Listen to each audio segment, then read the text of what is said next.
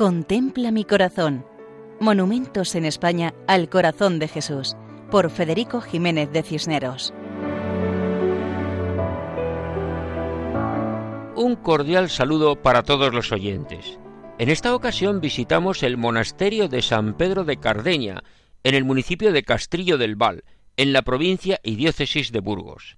Se encuentra a pocos kilómetros de la capital. Muchas cosas pueden decirse del monasterio de San Pedro de Cardeña, pero solo señalamos tres. Primero, es lugar de santidad, pues doscientos monjes fueron martirizados por los musulmanes durante la invasión árabe a finales del siglo IX, en tiempos del abad Sancho. Segundo, es lugar de historia, pues entre otros muchos personajes vinculados al lugar destaca el Cid Campeador, cuyos restos permanecieron muchos años allí. Y tercero, es lugar de cultura y arte por su famoso Scriptorium, foco de difusión de los textos benedictinos y los códices que tanto influyeron en la cultura medieval. Delante del monasterio, en una amplia zona ajardinada, encontramos la imagen monumental del Sagrado Corazón de Jesús.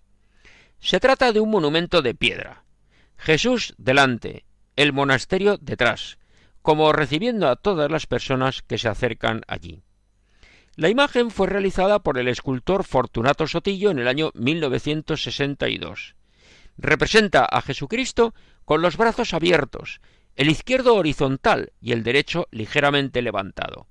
Tiene las manos abiertas. La cabeza está coronada con una corona crucífera de metal.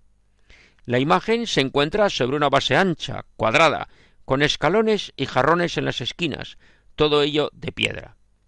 Contemplar esta imagen del corazón de Cristo, situada en el centro de la zona delantera del monasterio, es una invitación a considerar que en el centro de la vida está el amor, el amor de Dios que se ha hecho hombre para redimirnos.